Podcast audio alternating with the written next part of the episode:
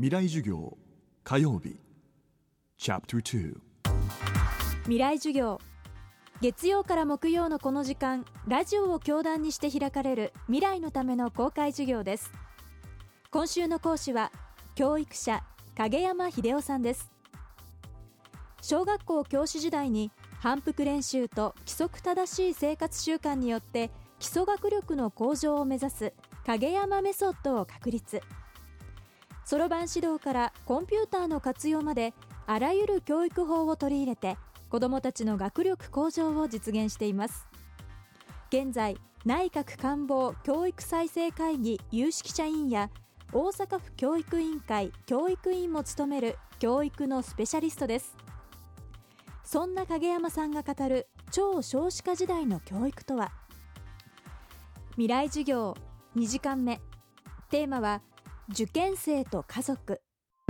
えー、私も子供の受験はずっと付き合いましたけれども、あのー、一番大事なのはですね、楽天的でいることだろうと思うんですよ。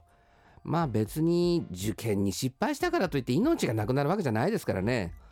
ですからまああの今日まで、えー、まあ勉強してきた成果が最大限その試験の場で発揮できるように、もうそこだけ考えておけばいいと思うんですよ。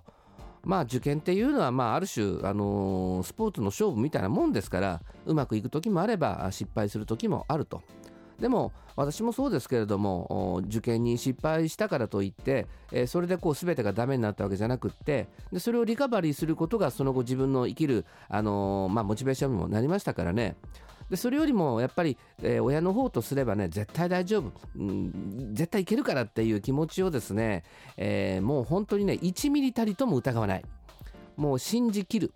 えー、それがすごく大事だろうと思いますよね。うちの子供もあの受験票を持っていくの忘れたって言ってですね大学入試の時にあの大騒ぎしたことがありますけれども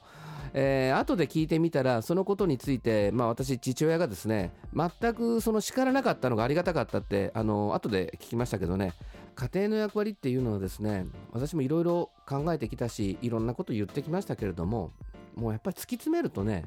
もう生活習慣もうだけですよ。ですからきちんと寝させる。それからきちんと食べさせる。えそしてどのように寝たらいいかっていうことを考えて、えー、寝させる。あるいは食べさせる。だから寝たいから寝るんじゃなくって寝るべきだから寝る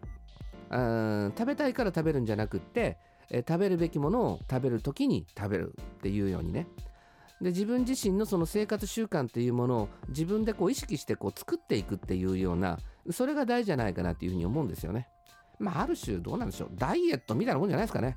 えー、やっぱり正しくあの自分をあのいい状態に持っていくように導けるようなまあ、そういうこう生活習慣づくりみたいなことをしてあげてほしいなと思いますね。勉強はや長くやらないように指導するのが僕はコツだと思いますよ。あの勉強っていうのはね集中する練習なんですよ。だからだらだら長くやるくらいだったらこれ要するにその集中しない練習してるわけだからだからねそんな勉強はねまあ極端なしやらない方がいいと。いかにその集中するかっていうことをうまくその子どもたちが自分でやっていけるようにするかっていうように、まあ、教えてあげてほしいですけどね。この番組はポッドキャストでも配信しています。ぜひ東京 FM のトップページからアクセスしてください。未来授業。明日も教育者影山秀夫さんによる講義をお届けします。